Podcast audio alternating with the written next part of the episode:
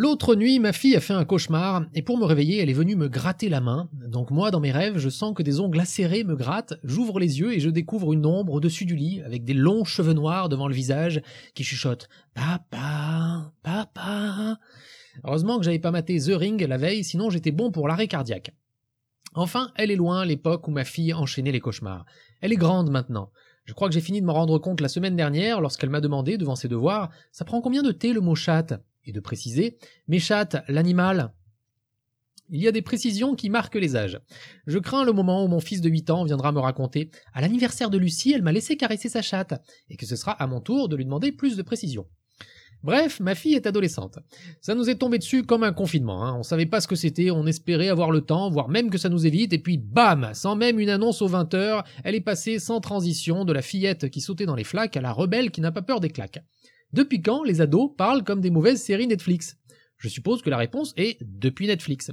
Ce qui veut dire que moi, à son âge, je parlais comme Zach de Sauvé par le Gong, je m'habillais en chemise à fleurs comme Parker Lewis, et pour faire le dur, je mettais un faux piercing au sourcil comme Drazik de Hartley Cœur à vif. Je pense que mes parents avaient plus envie de se marrer que de me gifler.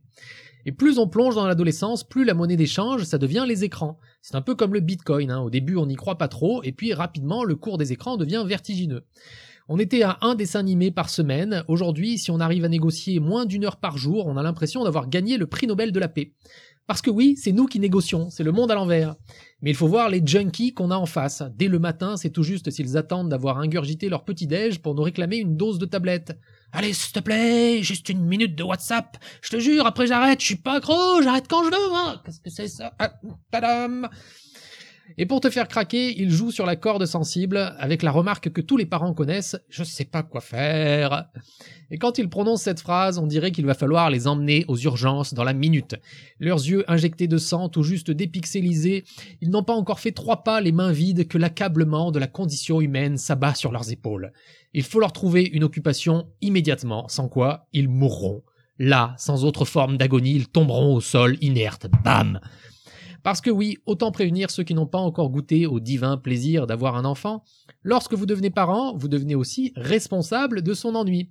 Vous vous transformez en bouffon du roi et régulièrement votre enfant, allongé, fourbu entre deux grappes de raisin, vous fait appeler pour le divertir. Mère, mère, ah mais bon sang, où est-elle encore? Faites-moi venir, mère. Ah, vous voilà enfin. Je m'ennuie, mère, je suis là. Amusez-moi. Ah, eh bien, je ne sais pas, un numéro de jonglage, une chansonnette, ou bien faites-vous dévorer par un lion, je n'en ai cure, mais sortez-moi de cette torpeur, que diable, je ne puis l'endurer plus longtemps, je me meurs, mère, je m'éteins, je souffre. Ah, vous qui m'avez donné la vie, seriez-vous donc prête à l'avoir quitté ma chair et mon sang devant vos yeux indifférents? Ah!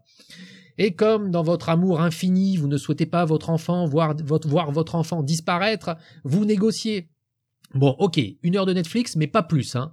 Puis vous allez récupérer votre prix Nobel de la paix.